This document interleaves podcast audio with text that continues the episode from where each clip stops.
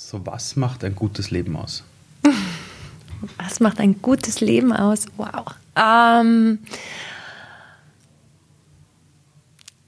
es gibt äh, ein kleines Sprichwort oder eine Anekdote, was heißt, ähm, das Leben soll eigentlich wie eine Perlenkette sein, wo jede Perle aus einzelnen Glücksmomenten besteht und umso mehr Perlen sich anreihen, umso glücklicher wird dein Leben. Was soll sein? Und ich glaube, dass ähm, wenn man schaut, dass sein Leben sich an mehreren Perlen schmückt, umso schöner wird es.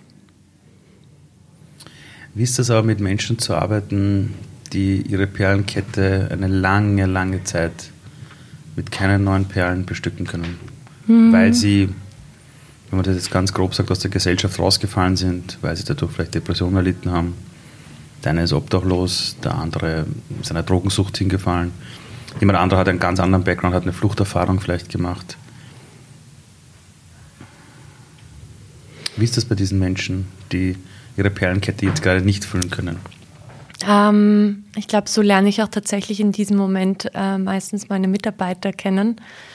Ähm, das Erste, was man merkt, ist sehr schnell ähm, die Hoffnungslosigkeit, Perspektivlosigkeit und auch, ähm, aber doch dieser Wunsch, sich noch an etwas krallen zu können, um vielleicht den ersten Schritt zu gehen.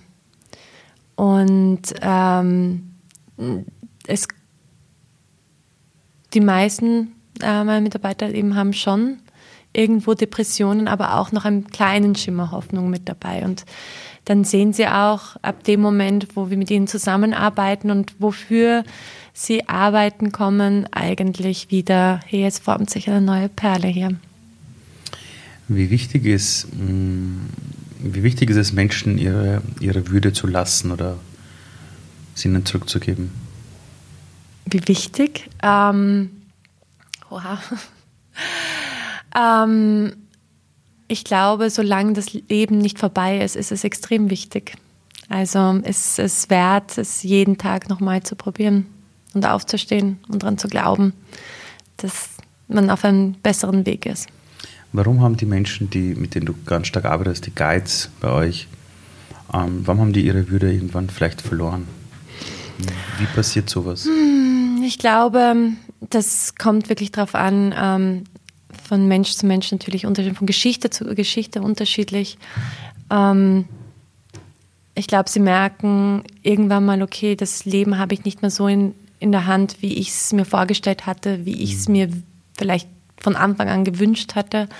Ähm, es entstehen Dynamiken, denen ich nicht mehr Herr bin und ähm, muss nur und kann nur mal noch irgendwie minimized einwirken. Ist das nicht ein bisschen so, wie die ganze Welt aktuell die Corona-Krise erlebt? Wir sind nicht mehr Herr unseres Alltags, wir können tun und lassen, was wir wollen. Wir hatten einen Lockdown. Mhm. Hatten, haben uns diese Leute, die vielleicht die Straße besser kennen als wir, uns da was vorausgehabt? Also ähm, ich glaube, es war tatsächlich ähm, die Corona-Krise jetzt fürs Thema Armut und Obdachlose, jetzt für meine Obdachlosen-Guides oder für sehr viele, glaube ich, von Menschen, die von Armut oder von Depressionen ähm, und Einsamkeit betroffen sind, mhm. haben in der Corona-Zeit tatsächlich, glaube ich, ähm, ein bisschen entspannen können, weil sie gesehen haben, okay, es müssen jetzt eh alle drinnen hocken und sie sind nicht die Einzigen, die sozusagen ähm, nicht mehr am gesellschaftlichen Leben teilnehmen. Und ich glaube, da hat es schon für sehr viele so einen Entspannungsmoment gegeben. Sie sagen, okay, gut, die Welt bleibt gerade stehen. Ähm, und ich glaube auch eben, ähm, das, was, glaube ich, auch sehr vielen von uns natürlich auch geholfen okay, ich bin nicht die Einzige, der ein Unternehmen gerade ähm, eine schwierige Phase durchmacht. Ähm, ich bin nicht die Einzige, die gerade alleine zu Hause ist oder ich bin nicht die einzige äh, Mutter, die gerade zwei Kinder zu Hause ähm, verpflegen muss und gleichzeitig noch äh, mit ihnen Homeschooling machen muss. Ähm, also ich glaube, dadurch, dass es gemeinschaftlich getroffen hat, hat man dann doch irgendwo es vielleicht ein bisschen besser ähm, aushalten können, als wenn man es eigentlich individuell macht oder wenn es jemand. Welche Dinge mhm. Können wir Menschen im System von den Menschen lernen, die außerhalb des Systems operieren? Also was können wir von, von einem Obdachlosen lernen? Zum Beispiel. Ähm, also ich glaube, da sind auf, der, äh, auf den Soft Skills Seiten sehr viele Sachen. Ähm, was ich manchmal auch ganz interessant finde, ist ähm, auf einer Metaebene auch zu schauen, ähm, vielleicht auch menschlich oder äh, Instinkte, die sich da ähm, entpuppen. Ähm, Instinkte, die, die dann helfen bei was? Ideen, Instinkte, ähm, die vielleicht beim, beim, Schutz, beim Schutzaufbau oder mhm. bei Sicherheit, Gewährleistung, bei, ähm, bei Überleben. Also diese quasi wieder diese Urinstinkte, mhm. sich selber um seinen Schutz und seine Sicherheit mhm. auch zu mhm. kümmern. Das mhm. auf okay. jeden Fall. Und dann, ähm, wenn man es dann auch nimmt mit ähm, dem Thema vielleicht auch ähm, Dankbarkeit, ähm, dem Thema ähm, sich auf jemanden anderen, also zu vertrauen auch wieder ein anderes Thema. Also ich glaube, da sind ganz unterschiedliche Wertigkeiten dabei. Ähm, beim Thema ähm, Einsamkeit, ja, wie, wie gehe ich damit um? Hm. Ähm, das sind unterschiedliche Aspekte. Um, Du hast ja irgendwann erzählt, dass du irgendwie eine Krise hattest, eine persönliche, und danach dir die Frage gestellt hast, was du in deinem Leben machen willst. Dann hast du einen Test gemacht und dann mhm. kam wieder raus, dass du im Bereich Sales und Marketing relativ stark bist. Aber du brauchst auch dieses einzutreten für etwas, glaube ich, sozial oder so etwas stand mhm, in diesem mhm, Test. Ja. Das ist de facto der Job, den du heute machst. Mhm.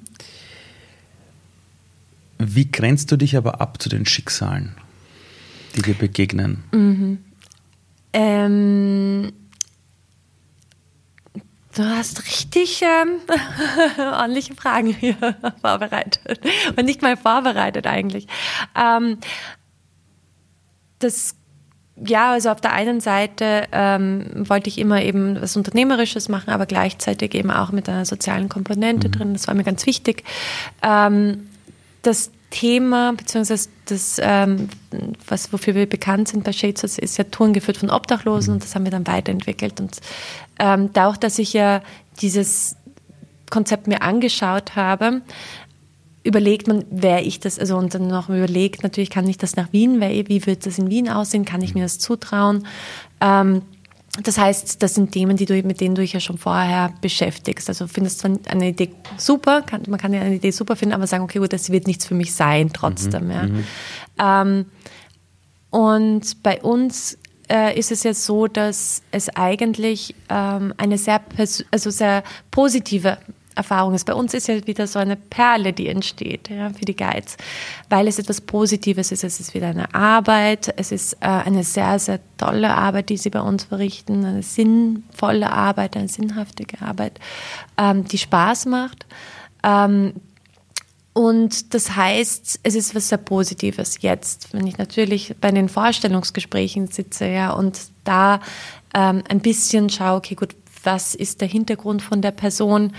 Ähm, dann muss man auch immer wieder schauen, okay, wie viel Information hole ich mir rein, wie viel brauche ich als, als, äh, als Arbeitgeberin mhm. äh, und wie viel ist wo zu viel, also ab wo ist, ähm, ist vielleicht weniger gut zu wissen. Mhm. Ja? Also so mal diese persönliche ähm, äh, Distanzierung ähm, oder Trennung vielleicht auch. Auf der anderen Seite ist es auch ähm, sehr schön, auch berührt zu werden. Also ich finde, ich habe ähm, das Glück, dass ich einen Job habe, wo ich täglich berührt werde, wo mich entweder die Guides berühren mit Äußerungen oder die Teilnehmer, mhm. die zu uns kommen. Ähm, und und es ist was ganz Besonderes. Ja? Also das möchte ich nicht missen. Und auch wenn es ähm, ja, wenn es ein, ein Tränchen dazu gibt, mhm. ähm, ist es aber das Schöne, ein, sich wieder als Mensch zu spüren zu können. Und das berührt mich, das ist schön. Ähm, wenn man ein Unternehmen startet, mhm. dann ist oft im Kopf dieses, naja, das muss profitabel sein, das muss funktionieren. Mhm. Dann haben wir eine Welt, wenn jemand sagt, ich will was Gutes tun und Social Business, sagt jeder, ah, du bist ja die Mutter Therese oder Gandhi, was ist mit dir los? Und dann reden alle nur über Förderungen und schau, dass du irgendwie durchkommst. Das ganze Projekt ist ja ziemlich erfolgreich dann auch geworden. Hast du von Anfang an gewusst, das geht sich alles aus?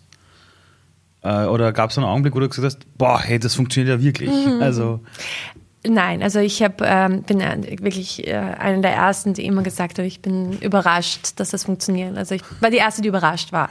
okay. ähm, aber ich habe gesagt, ich habe nichts zu verlieren, ich kann es mir mal anschauen. Und es ist so ein Schritt nach dem anderen. gerade wenn du etwas ausprobierst und ähm, was es vielleicht noch nicht am Markt gibt, ja, oder was, wo du merkst, okay, ich weiß gar nicht, ob es da überhaupt eine Referenz gibt.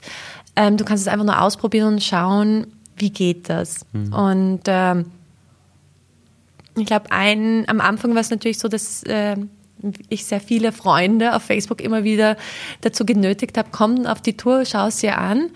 Ähm, und irgendwann mal war so eine Tour vollkommen ausgebucht mit Leuten, die ich nicht kannte. Und ich gesagt, wow. hui, da war für mich das, hey, das könnte funktionieren. Ja. Um, ähm, hast du dir am Anfang, hattest du gar keine Angst? Wie finanziere ich das vor? Wie mache ich dieses, ich meine, weil beim Gründen kann ich mir schon vorstellen, dass man viel Unsicherheit hat. Ja? Ob man sich nicht ständig fragt, hätte ich nicht was anderes machen sollen. Vor allem, du beginnst ja auch ein Commitment dir auszusprechen, all den Guides gegenüber oder den Leuten, die dann an das Ding glauben. Das ist mhm. ja nicht ein Projekt, wo du zu Hause sitzt, eine Website machst und über das, ich weiß nicht, irgendwelche Masken verkaufst. Mhm. Ähm, und Menschen involviert. Hast du die Unsicherheit ausgeblendet in diesem Anfangsprozess oder hast du die immer noch und lebst damit? Na, ähm, nein. Also es ist ähm, natürlich, man hat diese Unsicherheit und überlegt sich ja, wenn man ein Unternehmen gründen möchte, sagt, stellt man sich vielleicht so, okay, sagt ein, ein Zeitfenster hin, was eigentlich ganz ratsam wäre, mal mhm. zu schauen, zu sagen, okay, gut, schau, bis dahin schaue ich es mir an und bis dahin investiere ich mich voll.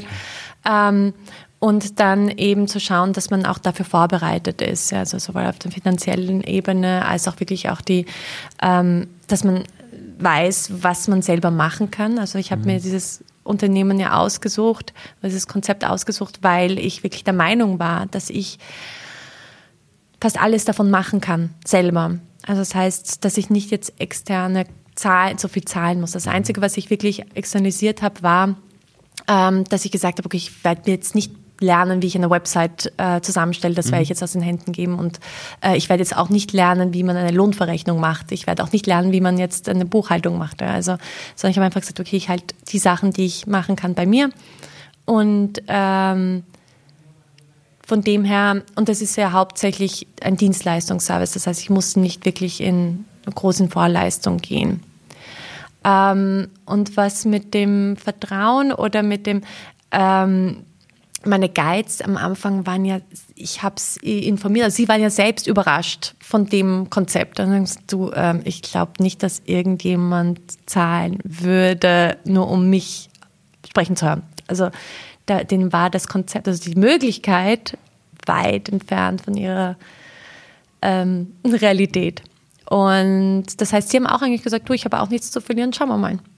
Und das heißt, so sind wir alle reingegangen und gesagt, schauen wir mal, wo es uns hinbringt. Gab es jemals Leute, die das Projekt die versucht haben auszureden? Oh ja. und mit welchen Argumenten oder warum? Naja, also ähm, ich glaube, ich bin mittlerweile viel besser im Pitchen geworden. Also ich kann es besser erklären, was Na, laut Test bist du gut im Sales und Marketing, habe ich nachgesehen. Ja. ja, aber es ist doch ein bisschen schwierig zu erklären, ja, am Anfang. Als es noch so eine Idee war, ähm, hat mir eine Freundin einen sehr, sehr guten Rat gegeben, weil ich gesagt, du, ich weiß nicht, ob ich damit, ob ich anfangen kann, darüber zu reden. Und Sabrina, red darüber, red mit Leuten darüber, schau, wie sie reagieren, ähm, hol dir ihr Feedback ein. Ja. Und ich war aber so, so unsicher. Ähm, und sie gesagt, du, es, es, nur weil du anfängst darüber zu reden, heißt es noch nicht, dass du es tun musst. Also diese Angst, auch diese Zug, wie nennt man es, Zugangst oder Zug, Zug um Zug? Nein. Ich habe keine Ahnung, aber jetzt habe ich ein neues diese, Wort gelernt. Eine Nein. Angst. Ja, diese, diese ähm, Angst, dass du dann gleich weitermachen musst. Ja, nur weil du jemandem was sagst, Ach so, als wirst, schon, was du meinst. Mhm. wirst du es versprechen. Mhm.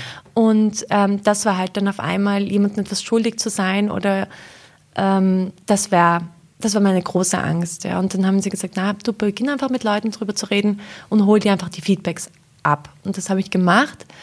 Und dann war schnell, ja, könnte interessant sein, naja, könnte aber auch nicht wirklich interessant sein. Wer wird dafür zahlen? Also dafür zahlen, na, nicht wirklich. Ähm, dann, es ist gefährlich, äh, es ist gefährlich, mit obdachlosen Personen zu arbeiten. Es ist, ähm, äh, mein Vater hat damals äh, gesagt, na, ähm, Darin, komm schon, du bist äh, Anfang 30, ähm, du hast eine, angefangen, eine gute Karriere aufzubauen und jetzt willst du einen Nachmittag in der Gruft verbringen. Ähm, meine Mutter, die sich viel lieber natürlich wünscht, dass ihre Tochter, die Anfang 30 ist, ähm, einen fixen Paycheck am Ende des Monats hat und er an die Familienplanung mhm. denkt. Ähm, also und insgesamt, glaube ich, hat meine Familie sehr gehofft, ähm, dass das einfach nur ein sturer Moment ist und ach, die wird schon, die wird das schon einsehen und dann passt dann alles wieder. Was hättest du jetzt aus deinem Leben gemacht die letzten Jahre, wenn dir diese Idee nicht gekommen wäre? Also welche Alternativkarrieren, wo du sagst, ach, das ist es, wären dir noch vielleicht eingefallen? Oh, ähm, Gott sei Dank musste ich mir das nicht überlegen, aber durch mhm. ähm, war ja immer im Tourismus drinnen. Ähm, das bin ich wirklich von Leidenschaft sehr gerne und ähm, ähm, es, ich, ich kellne auch sehr gerne. Das heißt, ich, ähm, ich immer wenn ich schaue, dass ich ein bisschen, also wenn ich überfordert bin im Job, dann flüchte ich mich gerne als Kellnerin irgendwo hin. Bitte was? Ja. Ich kenne Menschen, die sagen, das ist, ich kenn Menschen, die sagen, das ist der stressigste Job der Welt und musst du alles merken und du rennst die ganze Zeit ja, und du machst das zur Entspannung. Gilt, ja, aber es gilt, es, es gilt dieser eine Moment und es ist deine Bubble, in diesem, in diesem Präsens zu leben, ja. Und du hast die Möglichkeit, jetzt sofort jemanden diese, seine Freizeit noch schöner zu machen, ja. Und also es ist, finde ich, extrem. Hast du dein spannend. Leben lang schon irgendwie diesen inneren Zugang gehabt, in dieser dienenden Rolle mm. zu sein? Also, also war das mit, ich weiß nicht, sechs Jahren auch so? Dass du schon gerne den Tisch gedeckt hast für alle? das weiß ich nicht, aber es stimmt tatsächlich. Also ich habe das schon. Ich glaube, das haben vielleicht auch sehr viele, die Tourismusmanagement studieren oder vielleicht eben durch die ganzen Praktika. Also Teil von jemandem anderen Freizeit zu sein und diese Macht zu haben, es jemanden noch schöner zu gestalten, ist, finde ich, ein sehr schönes, sehr schöne Macht eigentlich, die man hat, die man jemandem geben kann. Da gefällt mir dieser Spruch an, wenn jemand, jeder auf, auf, den, seinen, auf seinen Nachbarn schaut, ist für alle gesorgt oder so. Ja. Ähm, warum aber hast du dich aber dem Thema wirklich angenommen? Ich meine, das ist das eine zu sagen, ich habe eine soziale Ader. Mhm. Das ist das eine. Das andere ist aber dann wirklich zu sagen, ich kümmere mich wirklich um die Leute, die von der Gesellschaft nicht gesehen werden. Mhm. Und es mhm. ist so, wenn du mit Obdachlosen redest, was die dir beschreiben, ist, also, also wir glauben in der Gesellschaft oft, das Gegenteil von Liebe ist Hass. Aber das stimmt ja nicht. Wenn du jemanden sogar noch anschreist, dann hast du eine Beziehung zu dem. Das, was Menschen ja wirklich erniedrigt und fertig macht, ist Ignoranz. Wenn du sie auf der Straße siehst und einen Blick abwendest. Und das ist ja das, was zum Obdachlose ständig erleben. Mhm. Warum hast du dich um das Thema gekümmert und bist auch dran geblieben? Ali, ich glaube, ich muss da ein bisschen korrigieren. Ähm, weil so eine Maria Therese bin ich tatsächlich nicht. Nein, ich sag's auch nicht, aber, aber ich würde gerne wissen, Nein. warum steckst du deine Zeit so stark in weil, dieses Thema? Mh, mm, ähm, also schau, ich glaube, ähm, damals war es eben so, ich habe von diesem Konzept ge gehört und habe es mir angeschaut und fand das wahnsinnig spannend. Und für mich war es dann klar, dass wenn man über das Thema Obdachlosigkeit redet, dass es keinem, keiner besser kann als betroffene Personen selbst. Mhm. Und im Endeffekt ist es die ganz normale Logik eines normalen Unternehmens. Für meine Dienstleistung hole ich mir die besten Mitarbeiter. Mhm. Und bei mir ist dann halt, anstatt dass sie in Oxford studiert haben, haben sie ähm, die Straße studiert. Genau. Mhm. Also ähm, und das, das heißt, ich ähm, habe sie niemals wirklich als ähm, und das verlangen meine Mitarbeiter auch nie, dass, ähm, dass ich irg ihnen irgendwie, ähm, dass sie mir leid tun. Ähm, sie, mhm. sie verlangen diese Gefühle nicht, sondern was sie von mir verlangen, ist ein Job. Mhm. Und ähm, aber warum Obdachlose? Ähm, ich sage jetzt auch gar nicht, dass das war dann, aus Mitleid, ja. aber warum das Thema? Weil, ähm, also zuerst war das Konzept, und dann zu sagen, okay, gut, das Thema Obdachlosigkeit, eben, ähm, das es ja schon gab. Und dann habe ich nochmal geschaut, okay, gut, warum würdest du es in Wien, warum wird das, sollte das in Wien funktionieren, dieses Konzept Tungeführt Das Konzept war ja aus dem Ausland. Genau. Ja. Das gab es damals schon in Amsterdam, Prag, Barcelona, mhm. London. Hamburg gab es das auch noch. Ähm, und also eigentlich habe ich ein bestehendes Konzept umgelegt auf mhm. Wien und dann geschaut, okay, was ist hier überhaupt möglich? Mhm. Und dann nochmal zu schauen, okay, für wen ist es relevant? Warum sollte es überhaupt, warum sollten Leute überhaupt auf diese Tour kommen? Und ähm, dann war es so, dass ich mich daran erinnert habe, dass ich eigentlich in einer, also ich war in einer christlich-privaten Schule mhm.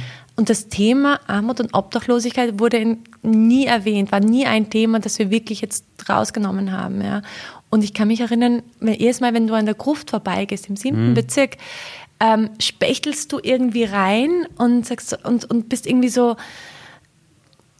ähm, weißt gar nicht, darf ich hinschauen, soll ich hinschauen, was geht da ab? Und ich möchte eigentlich gar nicht wissen, also irgendwie so, du bist so unbeholfen. Ganz gell? kurz als Erklärung für die Leute, die die mhm. Gruft mhm. nicht kennen, kannst du das ganz kurz erklären, was die Gruft ist? Die Gruft ist in Wien ähm, die größte ähm, Tages, das Tagesbetreuungszentrum mit der Nachtquartier in Wien. Für Obdachlose. Bekannt, für Obdachlose, genau, genau, in, im, im siebten Bezirk, mhm. also im Herzen der Stadt eigentlich. Ja. Und dir ist einfach aufgefallen, wenn du dort vorbeigehst, dass du noch nicht weißt, wie du mit diesem Teil der Genau, also es wäre einfach so ein, ein, ein, ein, ein, ein Unbehagen haben, nicht wissen, äh, wir wissen nicht. Und dann auch oft, wenn du an einer obdachlosen Person vorbeigehst, dann erwischst du dich ja selber, dass du sagst, so wo das Herz so kurz zusammensticht und, und, und zusammenkommt und sagt so, okay, hätte ich jetzt anders reagieren können, was hätte ich machen können, wie hätte ich überhaupt helfen können, soll ich überhaupt helfen?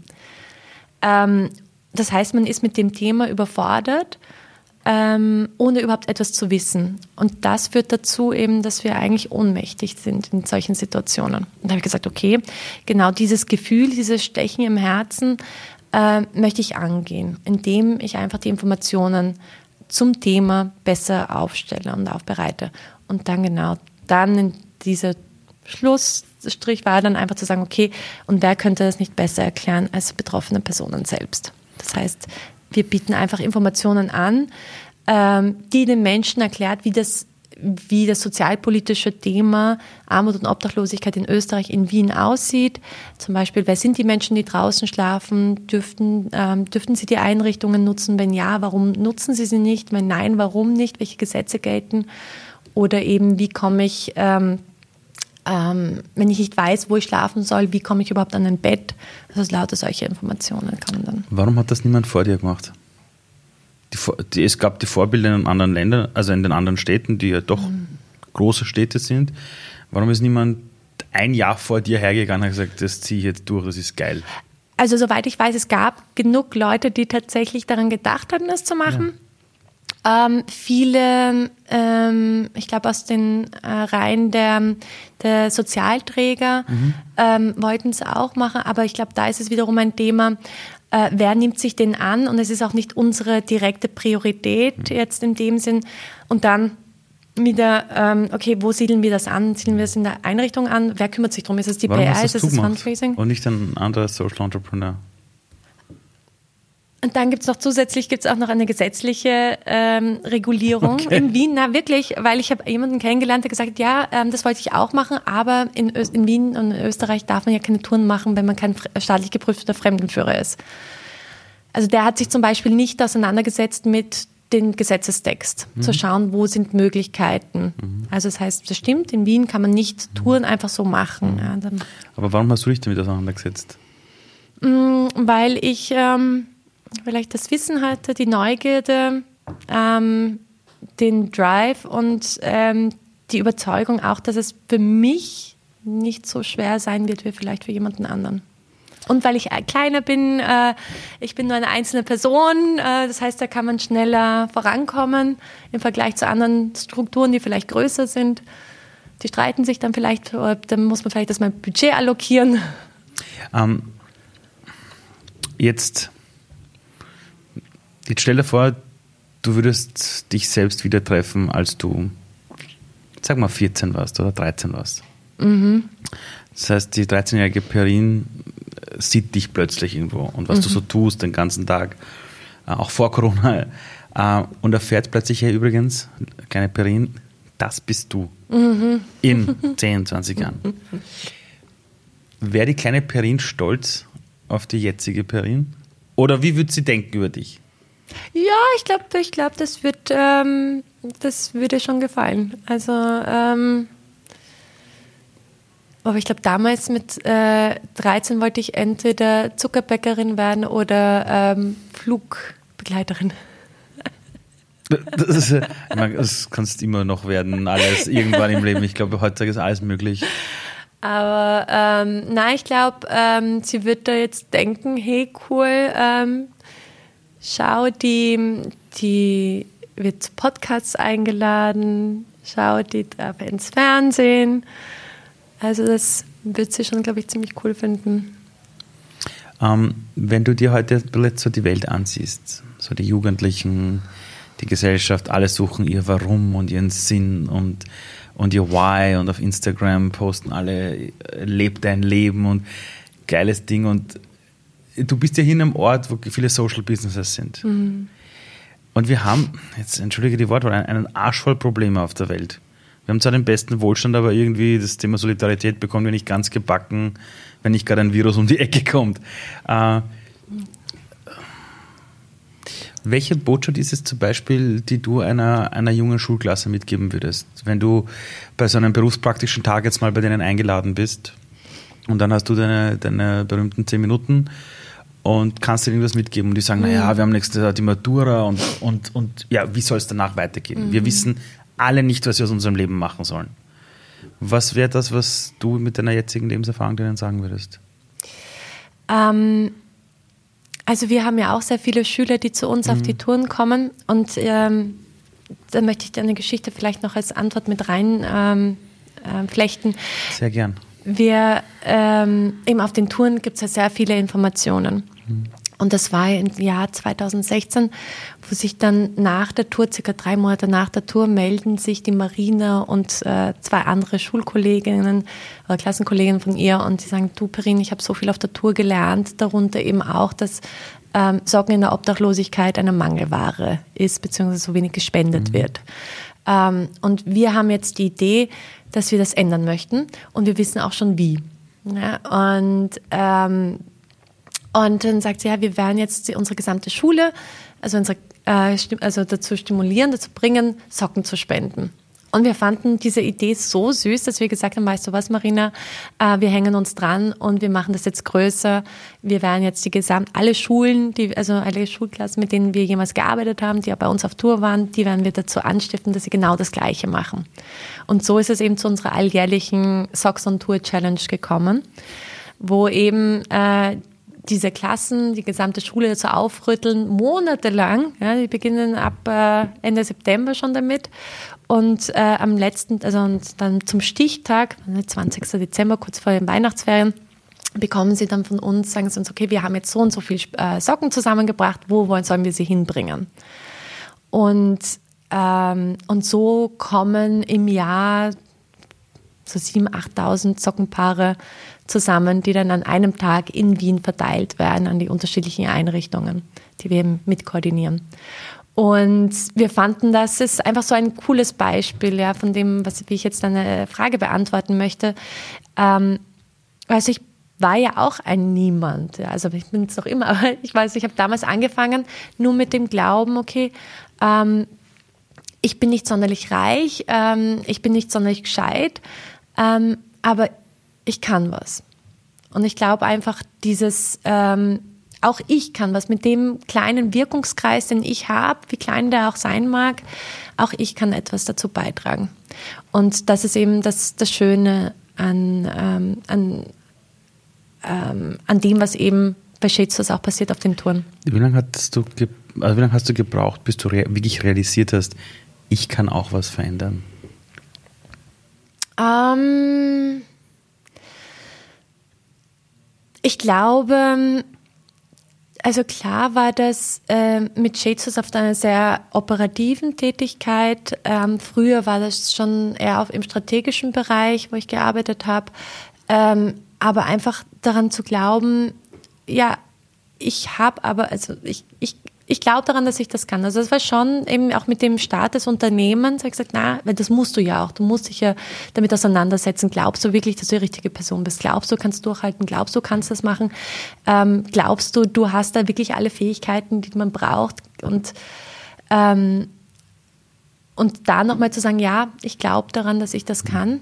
Äh, und dann eben einfach mal das auszuprobieren, aber wirklich nicht nur probieren, sondern tatsächlich wirklich viel Arbeit. Also ich habe da, ähm, ich glaube, in den ersten zwei Jahren so um die 80 bis 90 Wochenstunden mhm. reingebuttert. Also das war kein nur leichtes Probieren. Na, das, das, das glaube ich dir sofort. Ähm, glaubst du, dass diese Themen wie Obdachlosigkeit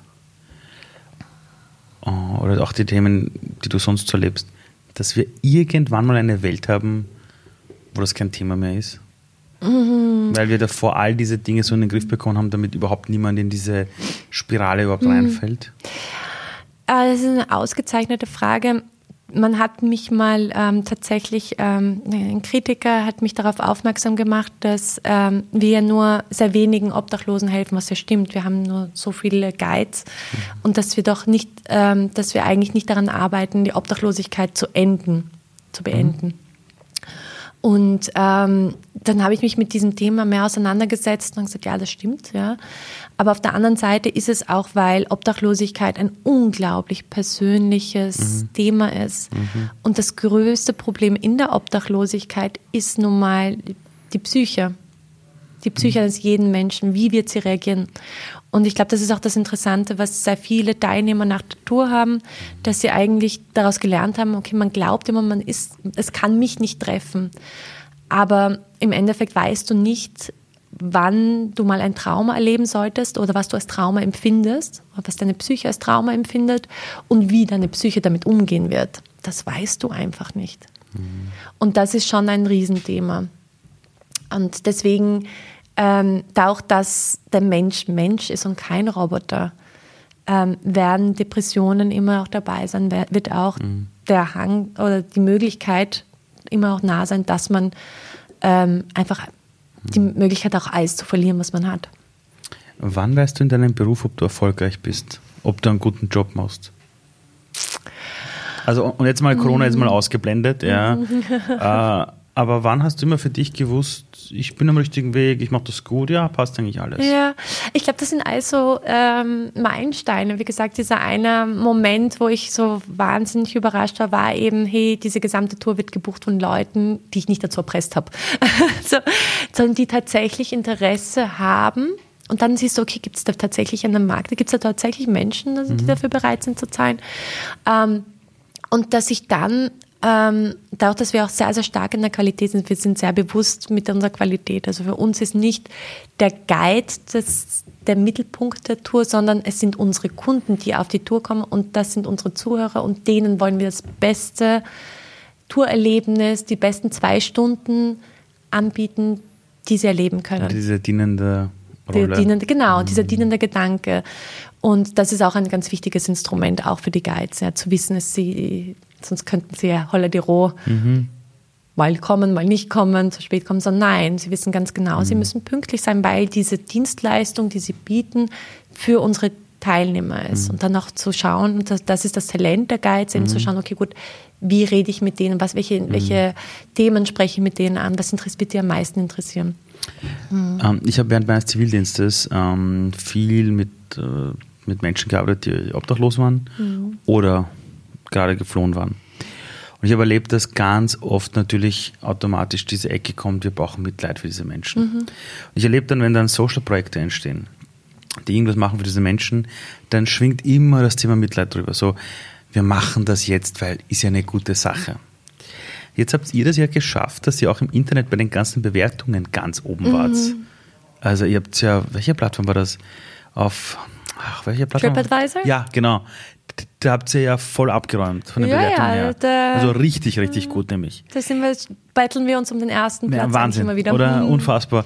Und als ich das damals gesehen habe, hab, also, also das war damals für mich, als ich euch kennengelernt habe, ein echter Gamechanger, weil ich alle Projekte in diesem Bereich immer gesehen habe als, das sind Sozialprojekte, das macht man halt, weil man was Gutes tut. Und dann kommt plötzlich so eine Bewertung um die Ecke und das ist meistens bei Anbietern, die sich halt echt ins Zeug hängen, um Qualität zu liefern. Ähm, war das für dich von Anfang an klar, dass das Ding High Class mitspielen muss? Oder war das so, naja, tun wir mal und dann schauen wir? Nein, nein, das war von Anfang an sehr, sehr klar. Also, ähm, und zwar habe ich ja auch die Touren, also diese, wenn du, wenn du ja das konzipierst, ähm, wer wird für diese Touren zahlen? Und mhm. so viele Gutmenschen gibt es nun mal nicht, die einfach das nur richtig, die ja. Geld reinpumpen und sagen, ich komme jetzt auf die Tour und gebe zwei Stunden meines Lebens ähm, und gebe dafür Geld, aber ich bin auch mit minderer Bespaßung zufrieden. Ja? Ähm, davon gibt es sehr, sehr wenige. Ähm, und das heißt, um einfach wirklich ein Must-Do, ein Must, äh, ein Must-Experience in Wien zu werden, mhm. dann zählt nun mal nur Qualität und spielst du halt wirklich. Ich meine, wir betteln uns genauso. Äh, also äh, unser, unser größter Konkurrent äh, ist wahrscheinlich eh äh, das Kaffeehaus oder der Biergarten, ja, weil zwei Stunden ja. gemütlich im Biergarten äh, sitzen versus ähm, ich habe mir jetzt zwei Stunden mal eine sozialpolitische Diskussion quasi an zum Thema mhm. Armut und Obdachlosigkeit in Wien. Ja. Und deswegen muss es halt extrem gut mhm. sein. Ich habe dich wahrgenommen als eine sehr authentische Person. Also ich glaube, wenn du jemanden nicht magst, dann kannst du es gar nicht verstecken. ähm, jetzt leben wir in einer Welt, die sehr bewegende Zeiten erlebt. Also es war immer schon so, aber auch als Unternehmer oder Unternehmerin, egal ob du jetzt eine Corona-Krise hast, es gibt immer wieder einfach Dinge, wo sich vielleicht jemand in einer Firmenanstellung sich denkt, nicht mein Problem, Aufgabe vom Chef, mhm. der hat den Stress.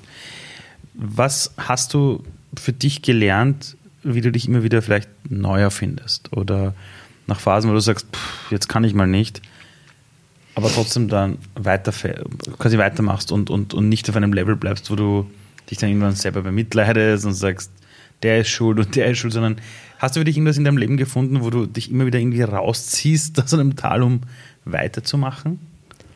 Ähm, also, ich glaube, ähm, Darf ich es ein bisschen konkreter Natürlich. formulieren, ja, damit es ein bisschen einfacher ist? Also du meinst jetzt zum Beispiel, wie ging es mir während der Corona-Zeit? Oder ja, zum Beispiel. Ähm, naja, da war ich erstmal wirklich traurig. Also da war ich sehr mhm. traurig, da war ich auch sehr, ähm, so kann man vielleicht auch ein bisschen mit einem ähm, gebrochenes Herzchen, also mhm. beziehungsweise Herzschmerz, Trennungsschmerz. Weil ja alles bei euch hier gestoppt wurde. Bei uns, ja, nein, wir hatten nicht nur die Ausgangssperren, ja, ähm, bei uns sind wir tatsächlich jetzt eigentlich, oder waren wir in der Hochsaison. Ähm, April, Mai, Juni sind wow. die stärksten Monate für uns, wo 90 Prozent, also das schon ein Jahr lang im Voraus werden diese Termine gebucht, weil es eben Semesterende ist. Ähm, die ganzen Schulen kommen auf Exkursionen, also ca. 90 Prozent unserer Kunden in diesen drei Monaten sind Schulen. Ähm, die jetzt zwar wieder in die Schule dürfen, aber weiterhin bis zum Ende des Schuljahres einen Exkursionsstopp haben. Das heißt, alles ist weg. Ähm, und die Unternehmen, die normalerweise Teamexkursionen machen, naja, die meisten sind jetzt in Homeoffice. Mhm. Und es ist jetzt vielleicht nicht so gerade die Zeit, wo man sagt, komm, das gesamte Team trommeln wir jetzt zusammen. Ja? Ähm, oder Universitäten, die eben auch jetzt mhm. ähm, Schluss haben, beziehungsweise alles Homeschooling machen. Also für uns ist das weg. Ähm, das heißt, wir, wir haben, sind sehr klein geworden im Team, also jetzt im Backoffice vor allem. Ähm, es ist wirklich auch so eine, eine Trauerphase, ja, zu sagen, okay, du hast jetzt so lange gearbeitet, vier, fünf Jahre lang hast du so stark, so hart gearbeitet und stehst wieder daran, das wieder von Null anzufangen. Ja, und dann denkst du so, es ist aber nicht wieder ein, es ist nicht ein ganzes, es ist nicht von Null auf anfangen, mhm. ja. Ähm, also es war schwer, glaube ich, mich aus diesem Ganzen rauszuholen. Also ich wünschte, ich könnte sagen, ich war wahnsinnig kreativ, ich habe neue Projekte gemacht. Ähm, ich wünschte, ich könnte sagen, meine Wohnung war so rein wie noch nie. Mhm. Ich wünschte, ich könnte sagen, ich habe die ganze Zeit nur gekocht und an meinen Backkünsten gearbeitet. Aber dem war nicht so. Ja. Also ich war wirklich traurig. Ich war hauptsächlich ähm, ähm, vom Fernseher, mhm. ähm, im Pyjama, traurig einfach. Ähm, was mir ganz wichtig war in der Zeit, war einfach mit den Guides weiterhin in Kontakt zu stehen, mhm. zu sehen, okay, wie es ihnen geht. Ähm, das Interessante, was sie eigentlich hauptsächlich gefragt haben, wie geht's dir, Perin? Ja, also mhm. ähm, und ich habe ihnen einfach zu verstehen gegeben, du mir geht's äh, halbwegs gut, aber am, am, meist, am besten wird es mir gehen, wenn ich weiß, dass es euch gut geht. Bitte schaut auf euch, telefoniert miteinander, schaut, dass ihr mir ähm, da auf jeden Fall fit bleibt, fit durch die, durch die Corona-Krise kommt. Ähm, und dann war es einfach wieder, okay, jetzt ist der ganze Haufen, ähm, also das ganze Unternehmen ist eigentlich ein bisschen so zerschellt. Ähm, und jetzt geht es wieder in die Aufbauphase, zu schauen, äh, was wir machen können.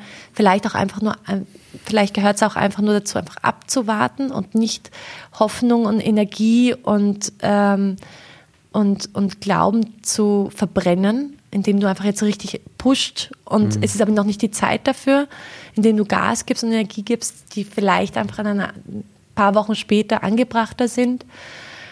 Und äh, im Moment ziehe ich am meisten Energie ähm, von tatsächlich ähm, von den einzelnen Buchungen, die reinkommen. Ja. Also ich habe mir jetzt einen Alarm eigentlich, dass jedes Mal, wenn eine Buchung ähm, passiert, so ein kleines Bling in, in, im Posteingang ist ähm, und darauf irgendwie so ein bisschen aller Maslow ähm, beginne ich zu, jedes Mal, wenn ich das höre, beginne ich. Äh, also es ist jetzt wieder möglich. Also die Führungen sind jetzt wieder möglich. Ja, ja, sie sind wieder möglich. Und wie groß ähm, sind die Gruppen jetzt? Wieder normal, wieder bis zu 15 Personen. Hm. Okay, das heißt für alle, die gerade zuhören oder zusehen, bitte, bitte, bitte, bitte.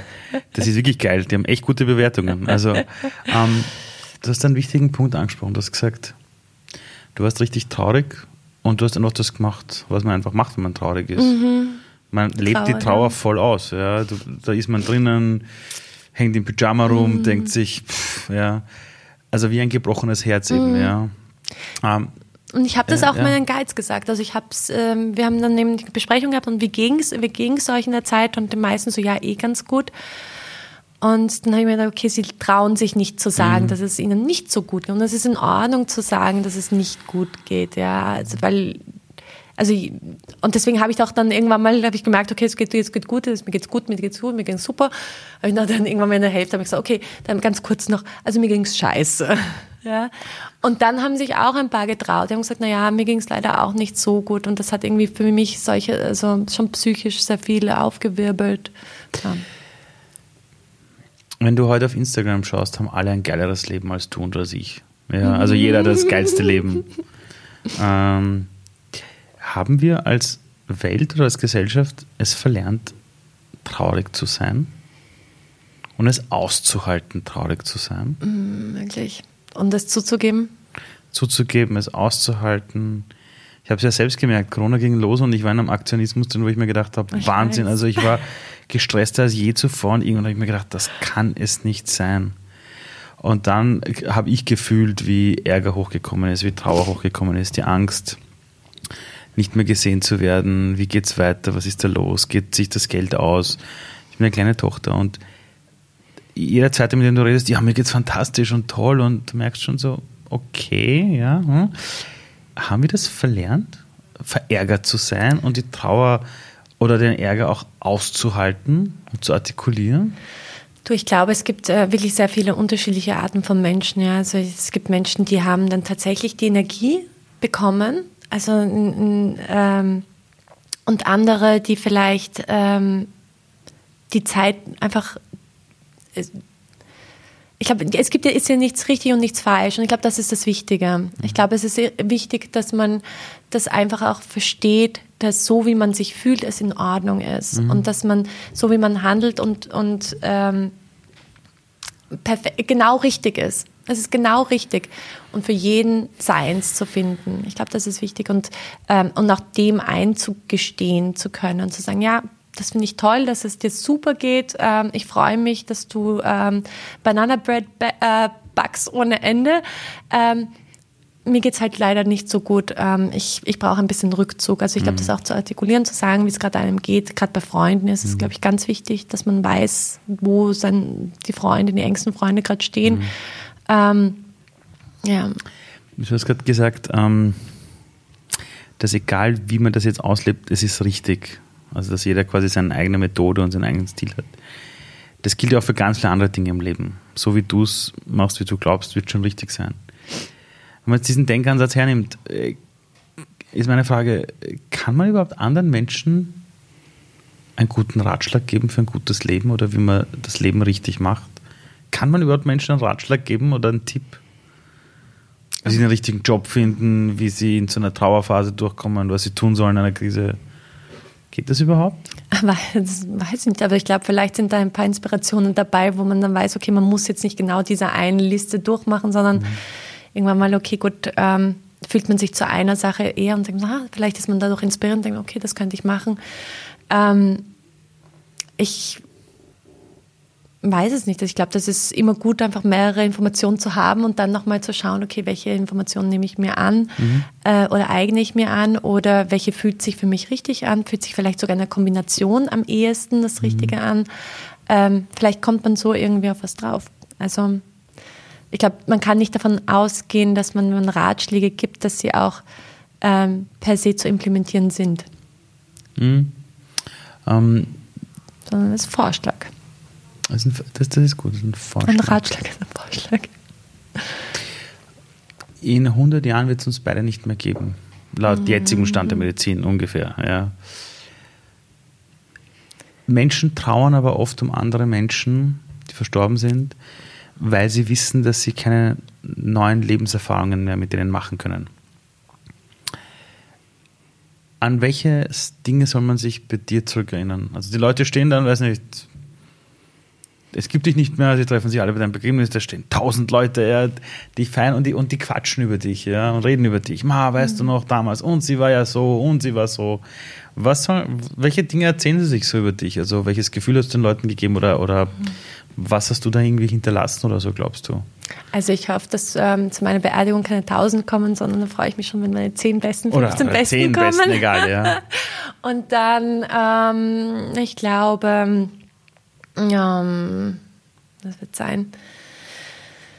Ähm, ich glaube, sie werden sich immer an irgendwelche Geschichten erinnern, die entweder lustig waren oder auch sehr viel, ähm, also sie, ähm, also ich werde oft von Freunden so Sunshine genannt oder, oder weil ich immer sehr eine sehr positive und ähm, euphorische Person bin und eine energetische Person und ähm, dass sie das immer mit, mit Happiness, also schon verknüpfen und meistens auch mit irgendwie einem Getränk noch immer ein Glas Wein dabei. Also sehr viel Gemütlichkeit dabei, sehr viel Intimität dabei in unseren Gesprächen immer. Ähm, sehr viel Positivität auch. Oder einfach, äh, oder nicht nur Positivität, sondern auch ähm, sehr down to earth, einfach die Gefühle auch sehr, also mir ist es immer ganz wichtig von meinen äh, Freunden, die echten Informationen zu haben, was sie beschäftigt, wie es ihnen geht und, und einfach da einen sehr starken äh, Intimitätskonnex zu haben. Bist du mit dir selbst zufrieden? Ja. Mhm. War das auch schon immer so? Ähm, ich habe immer versucht, wirklich stark auf mich zu hören, auf das, was ich machen möchte, was mir, ähm, also ich natürlich, ich würde jetzt nicht sagen, ich habe niemals einen Fehler gemacht und äh, bin vielleicht oft, oft die falsche Abzweigung, vielleicht oft die falsche Abzweigung gen genommen für andere, aber für mich war sie immer die richtige. Ich kann mich sehr gut erinnern, warum ich diese Entscheidung getroffen habe und ähm, war immer sehr ehrlich zu mir selbst und zu meinen Entscheidungen und bin hinter denen gestanden. Warst du nie neidisch, wenn du auf Social Media gesehen hast, da gibt es einen anderen Unternehmer oder einen anderen Unternehmer, der schafft das und das und du dir gedacht hast, warum schafft der das oder die das und ich nicht? Hast Nein. du jemals im Leben solche Augenblicke Nein. gehabt? Nein, weil dann, wenn sie dort sind, wo sie sind, dann haben sie ja wirklich hart dafür gearbeitet und haben ja dafür was geleistet. Und wenn ich das auch will, dann muss ich halt die Weichen dafür legen. Und wenn du drauf kommst, jemand führt das eine Leben, weil er oder sie reich geheiratet hat oder reich geboren worden ist, löst das in dir irgendwas aus oder, oder bist du da komplett. Nein, das berührt mich wenig.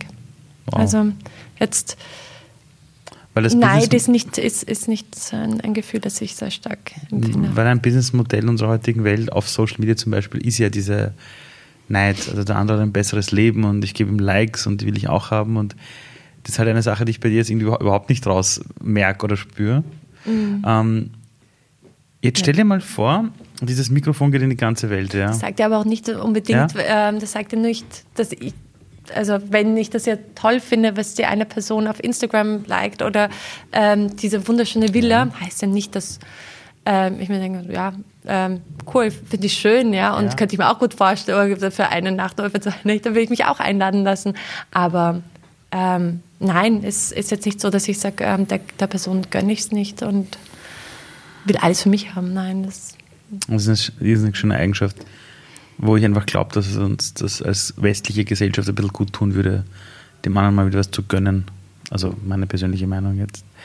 Ähm, jetzt stell dir vor, dass dieses Mikrofon vor dir geht in alle Haushalte der Welt und alle sind jetzt gleichzeitig wach. Also egal welche Zeitzone, bis in die Sahelwüste, alle sind mhm. wach.